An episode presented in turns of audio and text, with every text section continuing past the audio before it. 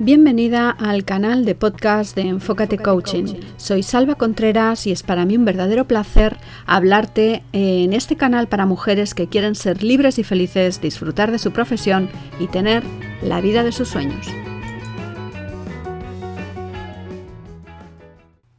Hola, hoy quiero hablarte de dolor emocional. A la mayoría de las personas les cuesta identificar sus emociones Hemos crecido en una sociedad en la que no estaba bien visto expresar las emociones públicamente, así que hemos aprendido a reprimirlas. Pero reprimir las emociones tiene un precio. Reprimir el llanto cuando tienes ganas de llorar, o no poder expresar tu agobio y tu desilusión cuando las cosas no van bien, va a hacer que acumules resentimientos que van a ir creciendo como una bola de nieve y terminarán estallando cuando menos lo esperes. Los resultados del estallido ya te los puedes imaginar. Conflictos, discusiones, peleas, gritos. Y mientras estalla, sientes una especie de ahogo en la garganta por el llanto reprimido o un dolor punzante en alguna parte de tu cuerpo. Porque reprimir las emociones hace que las somatices en forma de dolor. El dolor es un síntoma para llamar tu atención hacia algo que no está bien en tu cuerpo. Si te has caído y te has roto un brazo, el dolor te dice que tienes que correr al hospital a que te lo inmovilicen. Eso es evidente. Pero cuando el origen del malestar no se percibe a simple vista, puede que no esté tan claro. Si tienes dolor en alguna parte de tu cuerpo o un malestar persistente, debes hacerte todas las pruebas médicas necesarias para averiguar la raíz del problema y ponerle solución. Pero si tu médico es incapaz de ver la causa después de haberte realizado las pruebas, ten por seguro que su causa es emocional. ¿Te duelen las cervicales? Tal vez te estás juzgando demasiado duramente o hayas hecho alguna cosa de la que te arrepientes. ¿Tienes migrañas? Puede que tengas una vida algo rutinaria y con una pasada carga diaria. ¿Te duele la espalda? ¿Sientes que te falta apoyo emocional? Si notas el dolor en la parte alta puede que no te sientas querida por las personas de tu alrededor. Y si lo notas en la zona baja muy cerca de los riñones, es posible que te preocupen tus finanzas. Evidentemente no eres consciente de todo eso, porque si lo fueses sabrías autogestionarte emocionalmente y no sentirías ese dolor. O al menos lo sentirías conscientemente y podrías hacer algo al respecto. Hace algún tiempo asistí a un seminario que trataba del ego. Como seguramente ya sabes, el ego es esa instancia psíquica a través de la que somos conscientes de nuestra propia identidad. Suele tener un punto de vista muy limitado de la realidad porque únicamente acepta el suyo. Seguro que sabes a qué me refiero si te digo palabras como egoísta o egocéntrico. El ego puede ser muy dañino y esconderse detrás de muchas máscaras.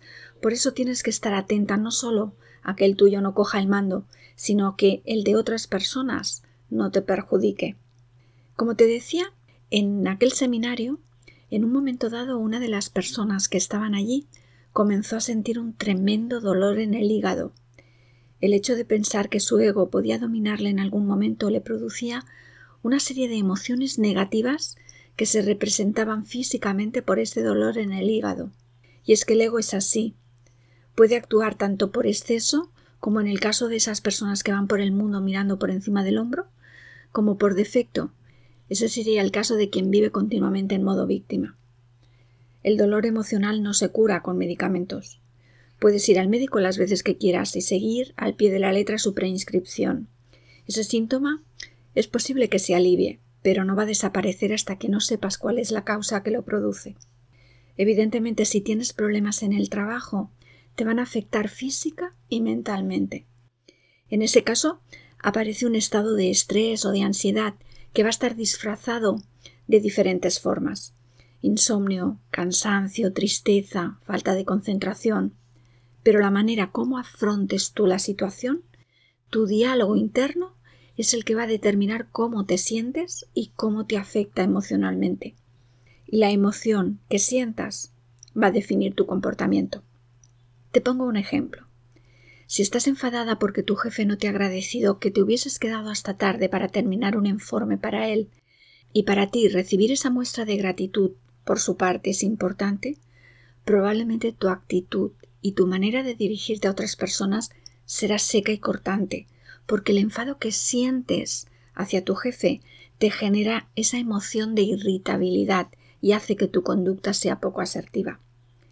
Si aun estando disgustada con tu jefe, relativizas la importancia que tiene en tu vida que se muestre o no agradecido contigo, va a ser mucho más probable que hagas tu trabajo con mejor disposición y con una mentalidad mucho más positiva.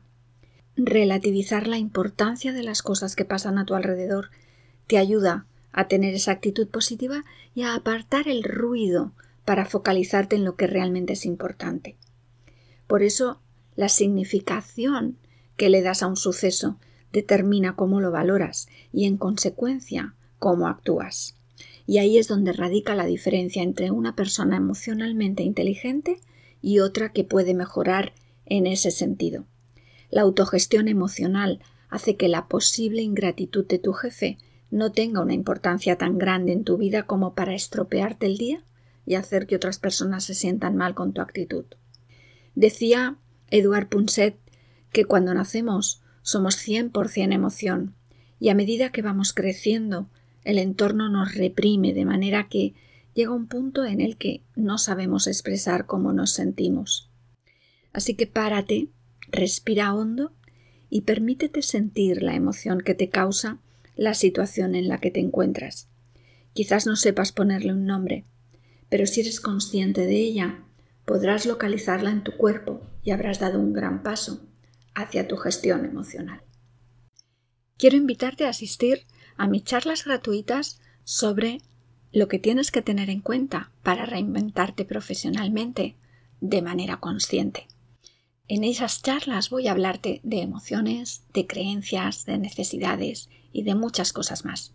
Todo lo que tienes que tener en cuenta si quieres de verdad, de verdad, hacer una verdadera reinvención profesional. Visita mi web www.coachingenfocate.es y allí tienes todos los datos. Y eso es todo por hoy. Si te ha gustado, suscríbete al canal para no perderte los próximos programas. Recuerda que cada lunes voy a estar contigo hablándote sobre mi visión de temas cotidianos y no tan cotidianos, pero siempre, siempre de crecimiento. Si quieres que hable de algún tema en concreto, pídemelo. Y ahora me despido de ti, no sin antes pedirte que seas feliz.